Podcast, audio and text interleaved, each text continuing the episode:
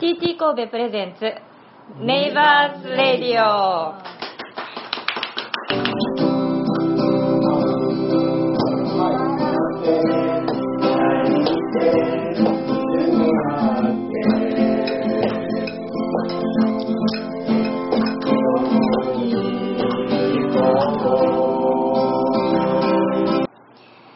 えケリーです。TT 神戸 presents Neighbors Radio。神戸発次の世代のために持続可能な社会を目指し神戸で活動する愉快な隣人たち神戸ネイバーズを紹介します。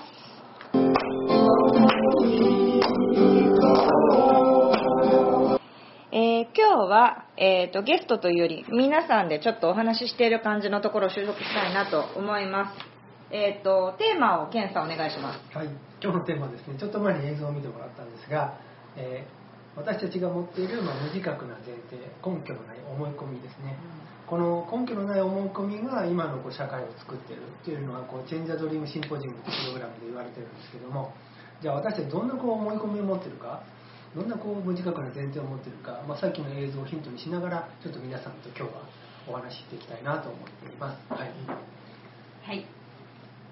じゃあちょっとそうですね、さっきの映像を見ての感想を。あの映像なんかタイトルとかあるんですか？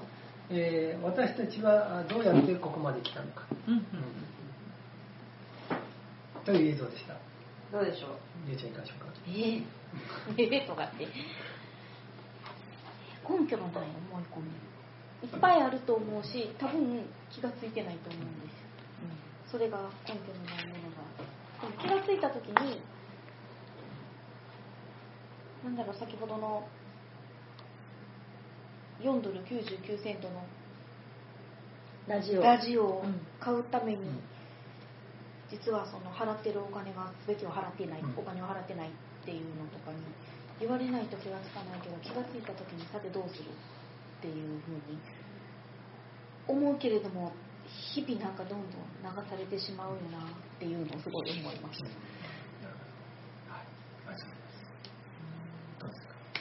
そうですね。でも本当にこう物の後ろにあるものみたいなところは、あの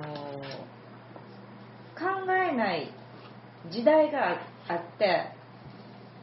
経済が成長する時に考えずにやっぱり物がいっぱいあるっていうことが満たされるものやっていうそれが豊かなことやってなってたけど豊かなことって物があることじゃないじゃないですか,、だからその辺にでも今だんだんみんな気づいてきているところであるのでそこをどうやって加速させるかっていうのがねあの私たち考えるところかなとは思いました。ありがとうございます。じゃあ、辻さんは映像を見てちょっと飛んで、またまた入ってきます。いかがですか？いやね、やっぱりあの人間がね、あんま考えないんですね。みんなと同じようにしとけば安心っていう気持ちがあるわけですよ。だからね、それが常識、それがこうみんながやってることが常識と思ってる。で本当は常識が間違ってるんだけども、それをなんかね、自分で疑わない。そこをこう単にみんなと同じように従ってるということはね、大変な誤解なんですよ。結局ね、自分では考えてしない。で世の中がね、こう、今あるのが普通と思ってるわけ。で普通じゃないんだけども、みんながこう、こう同じやってるから、なんとなく普通に思っちゃうんですよ。そこがね、もう全く勘違いなんですよ。本来どうあるべきかっていうことをね、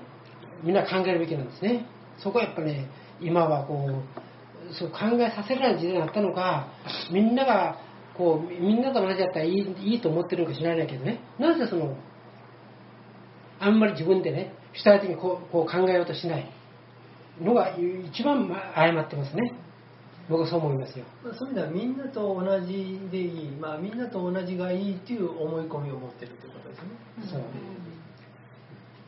それは特に日本でってことですか？もう日本でも。うんたまあ、外国はどうかはね、僕は分からないけども、なぜこ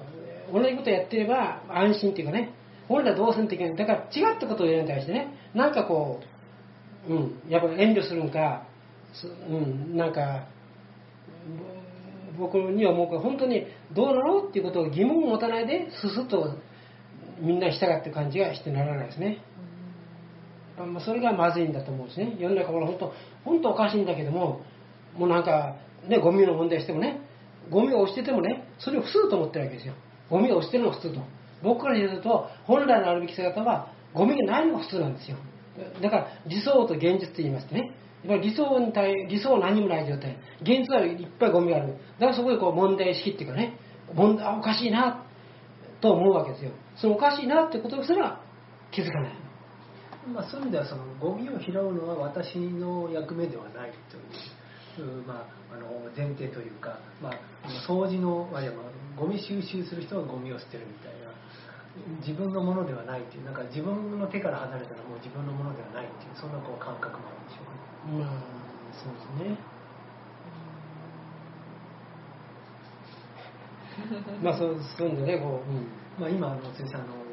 私たちが持っているその根拠のない思い込み無自覚な前提ってどんなのがあるかなっていうのをテーマにお話しています、はい。はい。要はそれが今の社会をこう作っているという、ですね。まあ、みんなと同じ、同じじゃないけど、まあ、それが快適やと思って過ごしてるっていうのね、うん。まあ、その、そうすれば、まあ、とりあえず、なんていうの、まあ、普通に暮らせて、普通に食事できて、普通に生活できてみたいなところはありますね。どうしてもそういう、うん、そういうふうに、まあ、教えられてきたというのもあるし、まあ、周りがそうやからっていうのもあるし、まあね、日本人の特性としてはやっぱり協調性があるっていうのが一番ねあのあれですから、まあ、アメリカとか他の場合と比べたらそういうところはどうしても出てくる、ね、こっちって言ったら右向け右言ったら右右に向いてしまうような国民性やからどうしてもそういうふうになってしまうのはあるでしょうけどね。まあそういうのはなん。か今の話聞いた感じでそのみん。なが使ってるからいいものみたいな感覚もあるのかなと思って日本の文化の特徴の一つはあのなんとかランキングなんですよ。うん。ランキング大好きなんですね。順番つけるの。これ日本の特徴です。他の外国にはあまりない。んですよでこれって結構前からね江戸時代も結構そういうのがあって何番付け表とか横綱みたいなああいうのも江戸時代からあるんですね文化の中に。何でもランキングってこれが一番売れてるとか。面白いですねそのみんなが使ってるものがいいみたいな、なんかそんなこう前提もあるのかな思い込み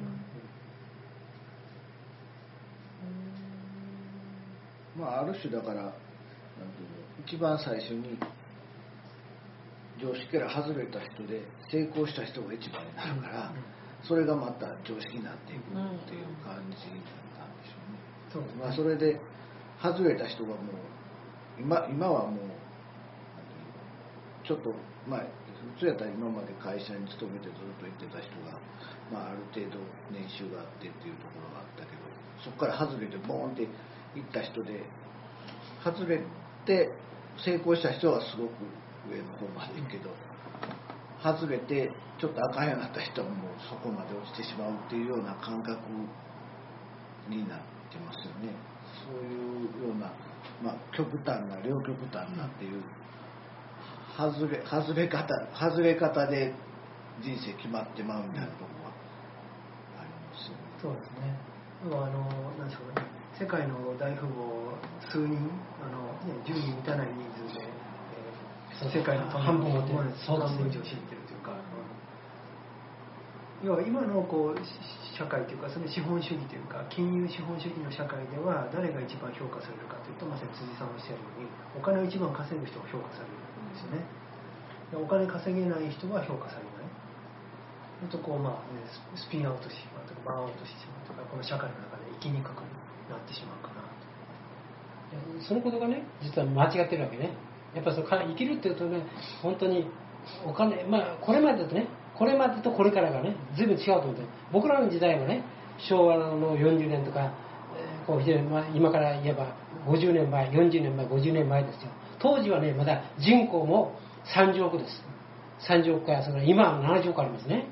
だからね50年前比べてよ。だからそういう点でこう時代がもう全然違ってきてなのにもう70億になってでねまだね成長成長と言ってること自体もね非常におかしいわけですよ。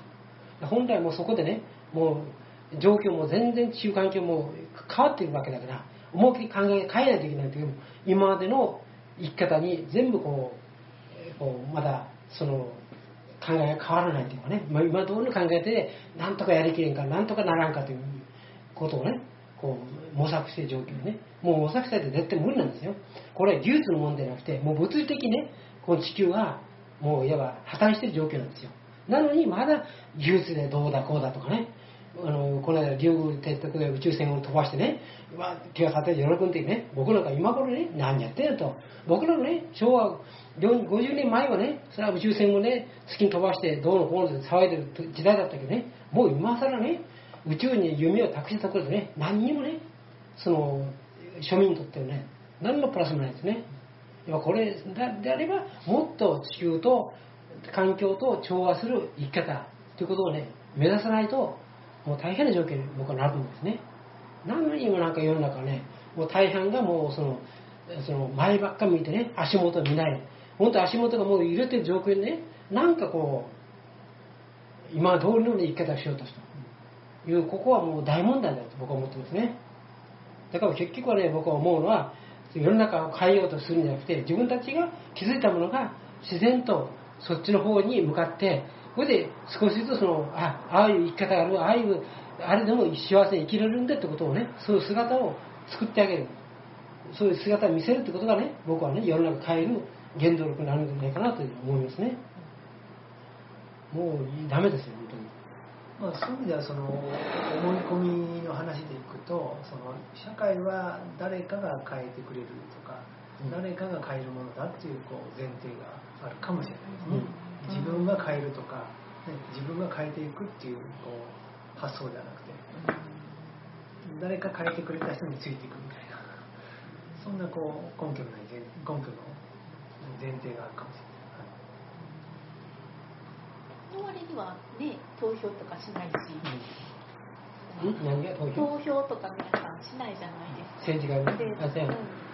やっぱり今こう日本を動かすとか大きく動かすっていうそうとした時に他人に任せる割には任せる人に任せてないみたいな感じはしますよね。まあ、政治家もね、誰しない連中ばっかりからね、政治家は誰を言うにも誰投票する人いないわけよ、もっと言うならば。だからだから僕は白紙投票です。本当に誰もいないいないんだ、入れてた人いないから。かといって、あのあれも危険するのもも嫌だから、白紙で出したんですよ。要するに誰もいないよと言いたいんですね。もう本当にそうですよ。世の中もう政治家も頼りにならない。だから結局はね、僕は、さっき言ったようにもう気づいたものは自分で動いてあるその気づいたものしかよってこう固結集して何かやるのがね一番これからのその次なるその時代を開く原動力まあそのその時代を変える連中になるかなと僕は思うんですね。ちょっと視点変えますけど、あのまあ、ある人が言ってたことですけど、えー、と種種ですね種あの生物の種,、うん。種の大体平均存在年数っていうのが2500万年らしいんですね。わあ。る一つの種がどこまで生き延びるかっていう平均がーうんうん。2500万年でじゃあ人間は今どうかって考えたら20万年ちょっとのまだまだ。22万年とか3万年でも弱い種かもしれないですね。ああそうですよね。うん。だからそういう、まあ、あくまで平均ですけど、うん。平均からしたら非常にまだ若い世代なんですよね、へ若い世代なんですよ。だからまあ地球に住んでる人はもちろんね日本は高齢化していますが世界全体で見た場合にはあの平均年齢20歳後半ですから、うん。うん若い種が多いんですよね。だからまだまだそのな成熟されてない、うん。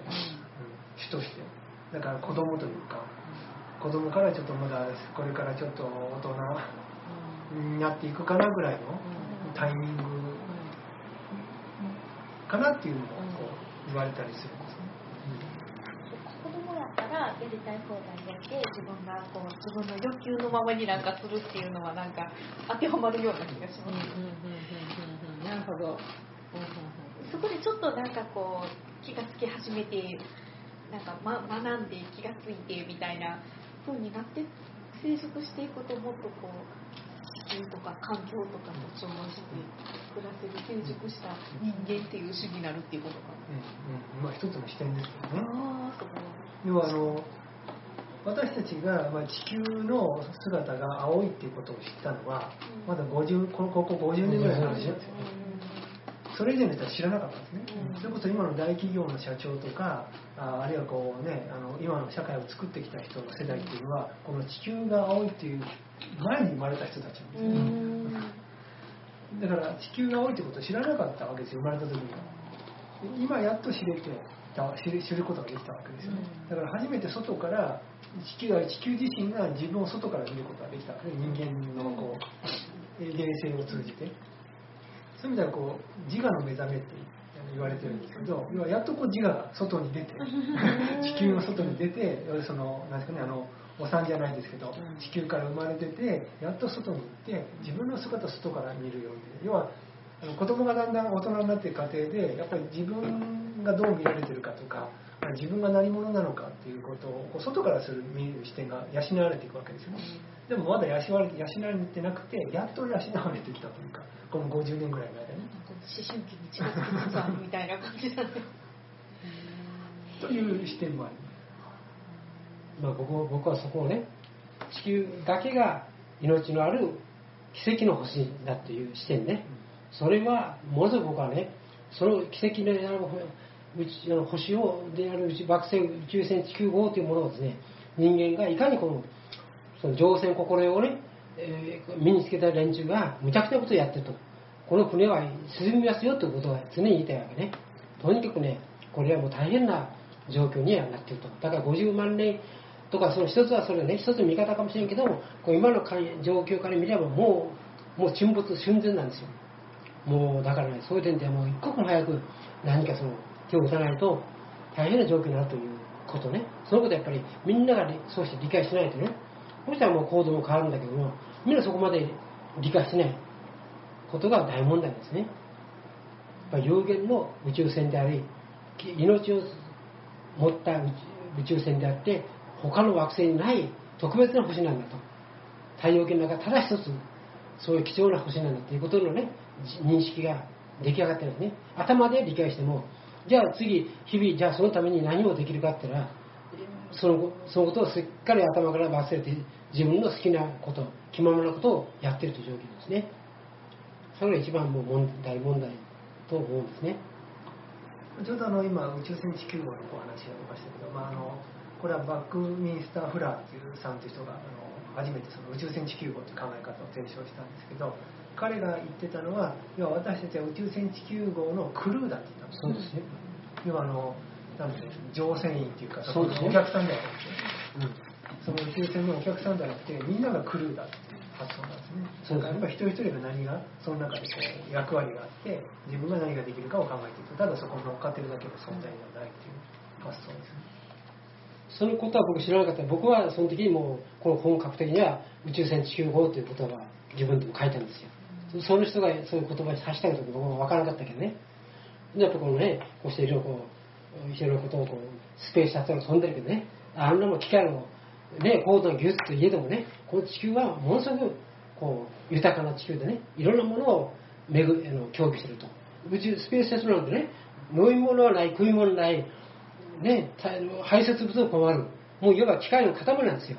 一見ね、ものすごく技術の塊って思えるけどね、何にもない、おもちゃなんですよ、僕からするとね。そんなおもちゃに乗り込んでね、あたかもこう、こう、うちを征服したような感覚で言うこと自体に、僕は大問題ってこのを書いてるんですよ。まあ、まさにねそのさっきレイちゃんが言ったそのね。子供 子供の発想というか子供の状態。に今ある種近いかもしれないですね。だからそれをもし学んで成長するんだとしたら私たちは何で学ぶのかって言ったらもう淘汰されていくことでしかないのかって今ちょっと思いました。今のまま言ってるとねなんかもう豊かな地球に住んでいると思い込んでいてその豊かさは自分たちは全部受け取れると思っていて。で何でも手に入れたいと思ってるけれどもどんどんこうおかしなことになっていっているわけじゃないですか。でそれに気づく時ってやっぱり今回っていうか今年地震があったり台風があったりってした中でいろんな災害が起こってきて毎年毎年災害が大きくなってくる中で何かおかしいぞって気がつくことでしか私たちは成長できないのか。でそれでさえもなんかこう遠くで起こったことで自分は高いとこ住んでるから関係ないとか自分は遠いから大丈夫とかっていうふうに思ってしまっている人にまで届くような何かが起こらないと変わらないのかってちょっと思ったりはして。まあ、そういうのね悲しいことにそういうね災害が非常にこう多くて、まあ、神戸で言えば、えー、とこの間の大雨の時はあの山側が結構土砂崩れが多かったで今度の台風では今度海側が 波が寄せてきて浸水したとか本当海山両方こう大きな被害をこう受けてるなと思って、まあ、これもう気づかずにはいられないなというか。まあ、それはそういうことをきっかけにあの大きな刺激を受けて気づいていくっていうのは実際あると思うんですよねそうせざるを得ないというかだからね、僕はいつも思うのね、生きるとはどういうことかと。生きる、何のために生きるんですか目的なんですか目標なんですかとかね。そういうその生き方の根本がね、問われてるわけですよ。何をして、で働くとはどういうことかとかね。そのさっき言った楽しむとはどういうことかとか。ね。そのそういうことのね、根本がね、問われてるんですよ。今はね。あなた、山本さんにとって生きるっては、自分にとって生きるとはどういうことですかね。生きる目的なんですかあなたが生きてる目的何ですかっていう質問問われたら何て答えます？なんて答えましょうね。何のために生きてるんですか？っていうね目的なければ、ね、生きてる道に入らないですから生きるってことは何か目的ね何でしょう？なんでしょうね。でも私ここでもね前に取材を受けた時もそうやったんですけど、やっぱり身近な人と幸せにでいられることっていうのが一番根本にあるかなって思うんですね。何かこう無理とか無駄とか無茶とかをしてまで何かこうしたいとはあんまり思わないし、ものすごく遠くに行きたいとか、ものすごくなんかこうお金をかけて何かとかいうふうには。ああそうですかすごくささやかな幸せがずっと続けばいいのにっていうのはありあます。あじゃあ幸せって何ですかっていうのがあるわけねああそうですよね。はいなんでしょうね。僕のね幸せに対する皆さん気づいてほしいんだけど幸せの条件のね第一条件は僕健康だと思ってるんですよ健康やっぱり生きるってことは健康でないといけないね。健康でところが健康であるあるっていうことはそれ気づかないね。自分が幸せってことは気づかないことがあります。やっぱり病気になって初めて健康が幸せあ不幸になったなという気持ちになった。だから幸せであるってことに対して自分を気づかないと思うんです。でもやっぱり生きてるってことは毎日生きてるってことは健康であることが大事ね。ほんでやっぱり食べ物が飢えない状態であることとね。それから仕事があることとかね。それから感動するこう生きてて感動できる気持ちがうん。ね、ある。要するに生きてる何かやっぱ感動して始めあ生きてよかったなと思うじゃないですか、うん。感動する心とかね、うん。そういうのが大事なんですよ、でまあ、さっき言った健康が大事ってことはねこの自分の健康は食べ物によって健康が維持できてるってことをまず気づ気づかないとね。だからいいからを食べたらべ健康は損なわれます健全なものを食べる。健全なものを食べるってことは健全なものっていうのは全てこの健全な地球が育ててくるわけだ。だから健全な地球を守ってあげないからには自分の健康が怪しくなると。ということになるからこれは大変な状況自分たちはね自分の命を犠牲にして今生きていることになっちゃうんですね。だからこれ良くないんですね。エコロジカルシンキングゲームっていうののファシリテータをやってるんですけど、エコロジカルシンキングゲームっていうのはそこの環境の中に生きてる生き物たちがまあ生き物の最終的な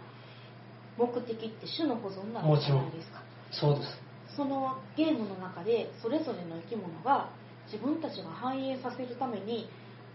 まあ、三角ピラミッドの関係とかあるじゃないですか。強いものが弱いものを食物連たりとか鎖食物連鎖の。するんですけど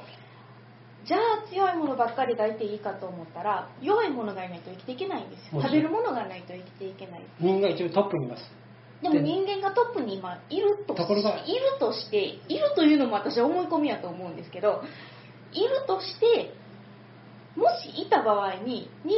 間が生きていくために必要なものを人間が食べ尽くした使い尽くしてしまった時には人間は滅びると思うんですね。ゲームの中でもそうなんです。やっぱり食べ尽くしてしまうと滅びる滅びるとその種が滅びた次に滅びるのはそれを食べてた種なんですだからだからね。局日本人人間もそうやってよなんか食べ物とか森林とか水とかいろんなものを使い果たしていくことによって自分たちが苦しむと思った時にやっぱり今人口が減ってきてるわけじゃないですか、まあ、それがどういう理由でっていうのは私よくわからないんですけどその中でなんかどこかでその気づかないと減っていくんだけれどもその時に私たちはやっぱりこう自分たちの子孫を増やしていくっていうか続けて2500万年？続けていくっていう DNA が残っているんだとすればどこかでなんかこう強制していこうっていう風になるんじゃないのかなって期待してるけどどうなんでしょうね。いやだから人間の目的ね。やっぱり命をつなぐことなんですよ。うん。生まれて以上ね自分があー親両親の縁で生まれてきたんだけど自分もまた子供にね命を託す子供たちはまた孫を作る。それがね僕は人間の生きる大きな目的だと思うんですよ。だからそうしたらそうしたら彼らがねこの子孫がにやっぱいい環境を残すのはね自分にとっては使命だと思うでもの責任だと思うんですところが今その地球が大変な状況になったということはねこの親としてねあの命を託す側としてね大変なこの無責任な状況だと思うわけですね。で本当にこれね人間としては考えないといけない。やっぱ子供に命を託すことはやっぱりそれだけ責任持ってね誰ももうあの天が孤独だってね後の乗っ取られ山取られていいですよ。ところがやっぱり人間は生まれた以上はやっぱりこうね、もう一応縁のない人は仕方ないけど、やっぱり縁のある人はやっぱり命をね、次の世代にだから死死を残していくことは大きな目的だと思うんですよ、人間もね。そのまあ牧さんがその健康第一っておっしゃったんでまずやっぱそこそこだなと思って、でそれは自分だけじゃなくて地球自体が健康であるそうです大事地球全体健康、海も、海、土壌っていうことなんですよね。で今のこう現代社会だとねなんか経経済中心というかあの経済が優先されてしまそう環境よりも。そうそうそう。で私が違和感を感じるのは環境と経済が並列に並んでるんですよ。そうです。発想として。環境経済あるいはこう社会こう横並びで表現されるんですよね。これ非常に違和感を感じていて本来は環境がまず前提にないと経済が回らない。そうです。ここれを理解するためのとってもシンプルなあのエクササイズとか演習があるんですけど、うん。まあ、今度やってみてほしいんですけど、まあ、今やってもらってもいいんですけど呼吸を止めながらお金数え続けてほしいんですよ。うん。え？それそれがどういう意味かね。数えてみようかな。うんやってみると お金をもう呼吸をずっと止め続けながらお金ずっと数え続ける。お金を数え優先して。続けるほどのお金があるかな、そうそうなんです。まずまずそこから。まあでもそれ面白いですね、面白い。止めてまないあ、まあそういうことですよね。いやまあね、やり続けたら実際には苦苦しくなるわけでしょ息ができなくなってくるんですねでもそれでも私たちはこうお金を数えようとしてるわけです今の現代社会中も、あもうダメか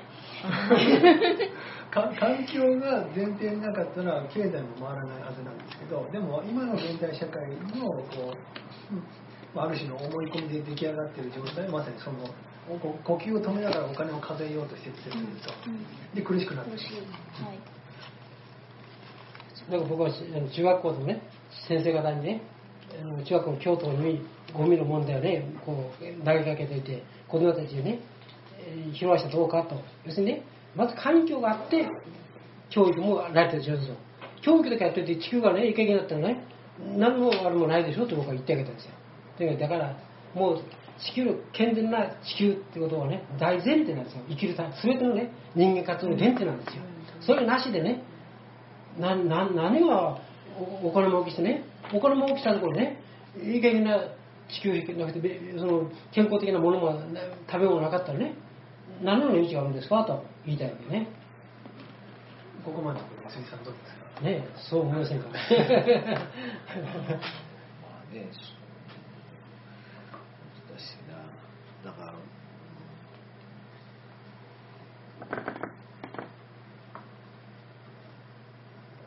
割と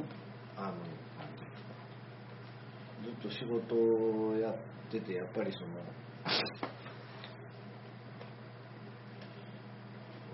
うんどっちかというとその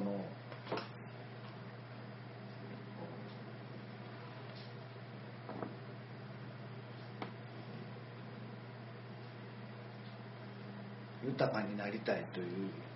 ところがねどうしてもあるので。でまあ、昔はその、ね、ある程度もう真面目にずっとやってれば、まあ、それなりにずっと豊かになれたっていうことがあってで、うんまあ、ここへ来てその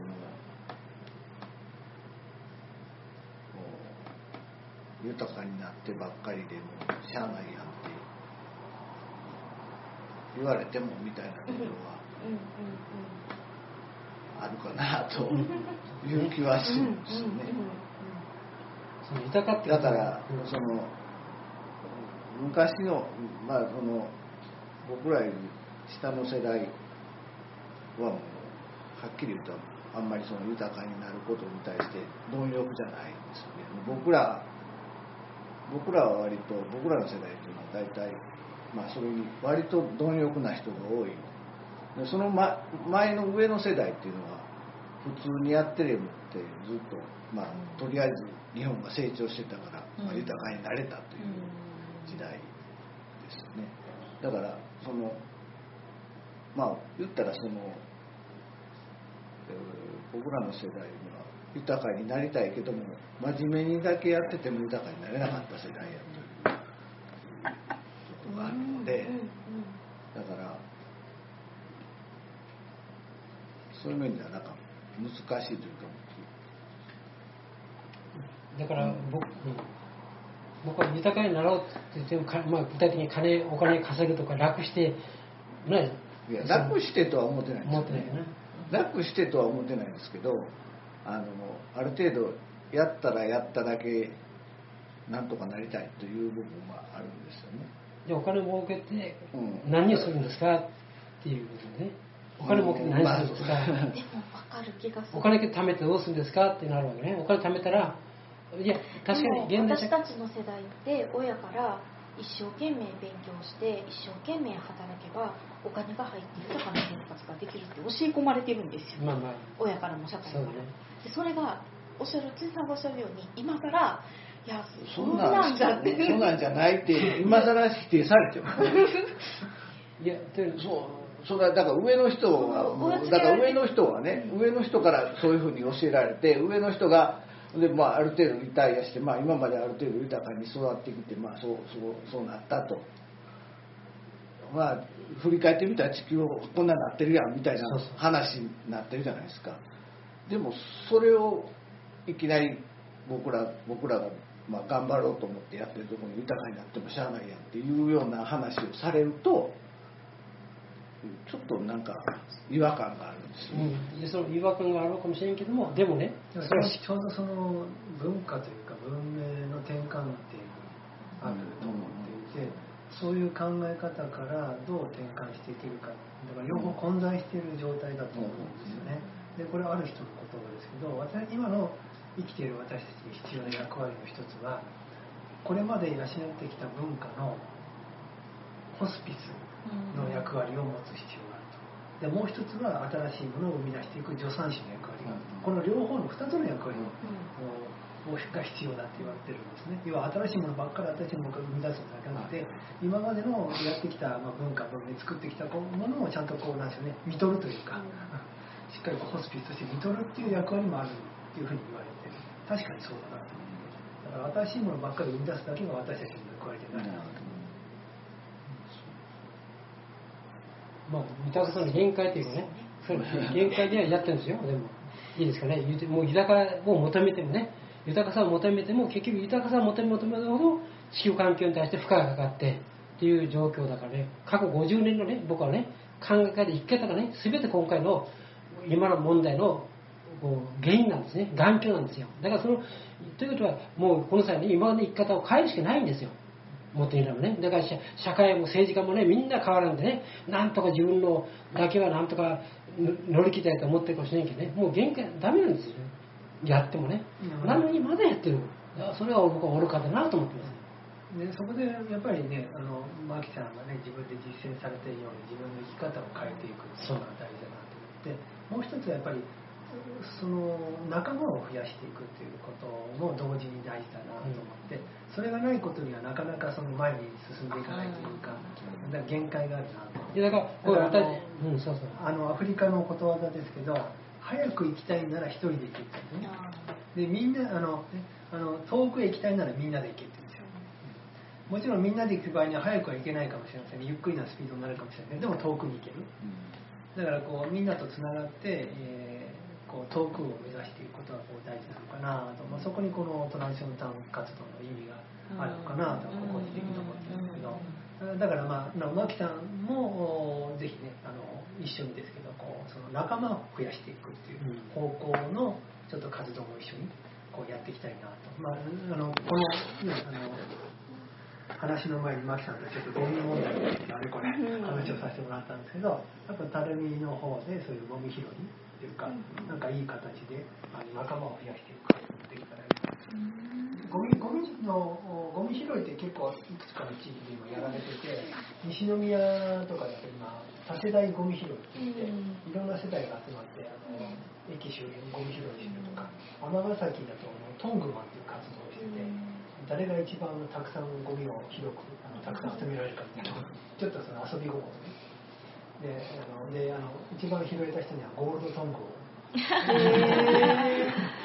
そのちょっと遊び心も入れながらそういういろんな世代が集まるようなゴミ拾いができると多分ゴミ拾いって仲間づくりするきっかけにのやりやすいものの一つかなと思うんですね。だからそんな形でうん自分たちの地域で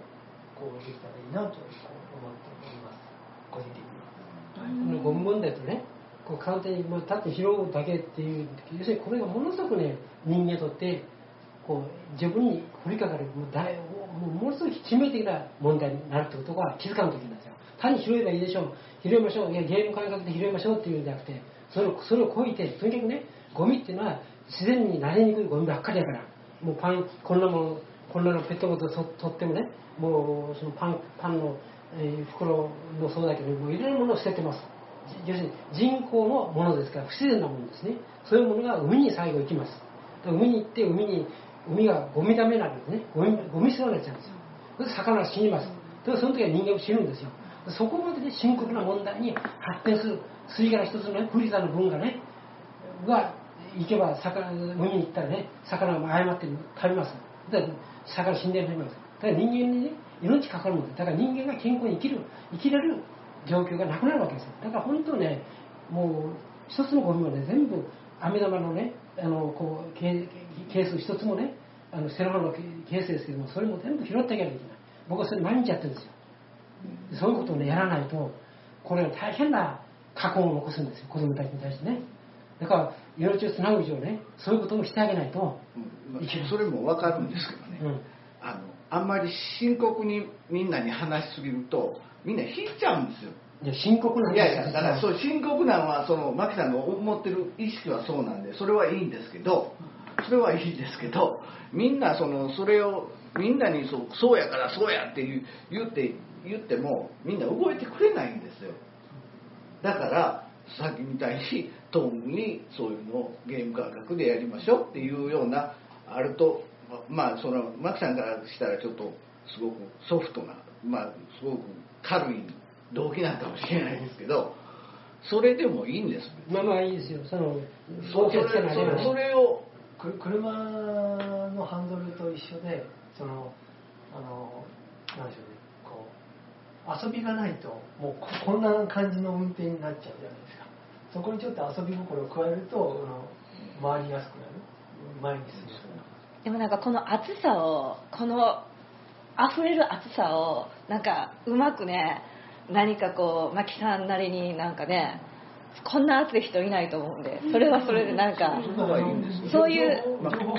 極端な人と、まあうん。ある程度もうこっち側の人と両方いるから面白いんでそういうステージがあるんでしょうね。そのだからそれをそれをいきなりそのこっち側の人にガッて言ったってうん。動いてくれないんですよそれ。はだからある程度巻き込むような話をうん。うんしていくしだはい。思いついた。マキさんを YouTuber にしてあそれそれいいと思うそれそれいいですね。録画させてもらってで発信するもう世界にたるみでゴミを拾ってみたみたいな。いやそれ面白いですよね。世界に発信する。いやゴミの写真もいっぱい撮ってますよ。もう一方してるんですよ。どうですか？組んで YouTubeTT 神戸プレゼンツ。ゴミを拾う。マキさんとゴミゴミだけじゃなくてねそういう環境環境おじさんみたいな感じ。いいじゃないですか。たるみ環境おじさんいいじゃないですか。いいそれすごいいいアイデアだと思いますそれすごいいいと思います。いやここの熱さを伝えるんだったら映像がやっぱりいいなとそうですね。で一方的な方がいいと思いますマキさんは。もうはい。諭すような感じで、はい。今の喋りでいいんですよ。マキさんね。のこのスタイルを変えずに、そうで このままそれがいいと思います。問題定義をずっとし続けるっていう。インパクトが。はいそれはそれですごく。それは響くかも。だからそれをちゃんとこう面白いって思って聞いてくれる人もいればほんまやって思う人もいてあのそうですね。確かにあの一方的にガーって喋るのがいいいいと思います。だから僕さっき言うようにね子供たちをねうん。大人じゃダメだから子供たちをねうん。小学生なり中学生なりよし集団でこう45人で通るところにいて「おいちょっと待ちょっと来てこのゴミどう思う？どうなる?」それそれでも怖いから。いやいや怖くないよ。怖くないちゃんとね。マキさんは怖くないけど言われてる方にしたら怒られて怒られてる気持ちになるんですよ。いやいやそれどう思いますか？って僕は言うんですよ。優しく言うんですよ。それでいや本当それでねこれどうなるの、うん。これ魚を見に行ってね魚たち死んでしまいますよ、それでいいの？拾いましょうって言ってね。であの袋を渡してね拾わしたりしてるんです僕は、うん。それから高校生らしい人もね高校生らしい45人いたんだけどねその柵の奥にあったゴミをねちょっとこれはねあんたとってこれから大変なね過去を残すから誰か拾わないといけないよと。だからあなた拾ってくれるか？って言ったらね柵をこうやってちゃんとね二人入っていいですね。すごいいですだからねねちゃんと僕は諭しながらやってるんですよ。本当にね学校の先生がねあのこういうことやれやれ言わないと思うから僕はね皆さんの将来のことを考えてね本当にこうお君たちを思う気持ちでやってるんですよ。だからやってちょうだいって言ってね。ほんでちゃんとやってくれたすごいです。うん、だからそういうことをそうそうですねえもう竹縄でございますがあのマキさんあの今日は盛り上がっておりますがそろそろ時間となっておりますので、この辺で締めたいと思います。はいまたあの皆さんの思いをぶちまける場になればいいかと 思いますので、はい、じゃあ今日はこれこの辺で、えーっとそうですね、えーこのまま締めちゃいます。はい、えー、TT 神戸の情報はフェ Facebook ページございますので、そちらの方でえー見ていただいたら、ポッドキャストの詳細もね、そちらで見れるようになっております。で、月に1回集まってこんな感じで熱く話をしていますのであのご興味ある方は、えー神戸ですけれども、えー近くの方はぜひいらしてください。そちらの、えー、とミーティングの情報も Facebook ページをご覧ください。ということで、えー TT 神戸 presents Neighbors Radio Radio。今日もそろそろお別れです。はい。あれ今日最後に Neighbors と質問誰にしようかな。なし。どうしましょう。最後閉まりませんねこのままじゃ。ね。はい。はいどうしましょう。でももうみんな話したからじゃあじゃあどうしよう。せっかくだからマキさんに最後締めてもらいましょうか。マキさん一言ね。一言。あなたにとってゴミ捨てゴミ拾いとは？ゴミ拾いとね、はい。要するにこれからのせあのこれからの若い連中に対するはい。大人としての責責任と思います。はいわかりました。ありがとうございました。では次回ネイバーズレイディオもお楽しみに。はいはい、ケリーでした。さようなら。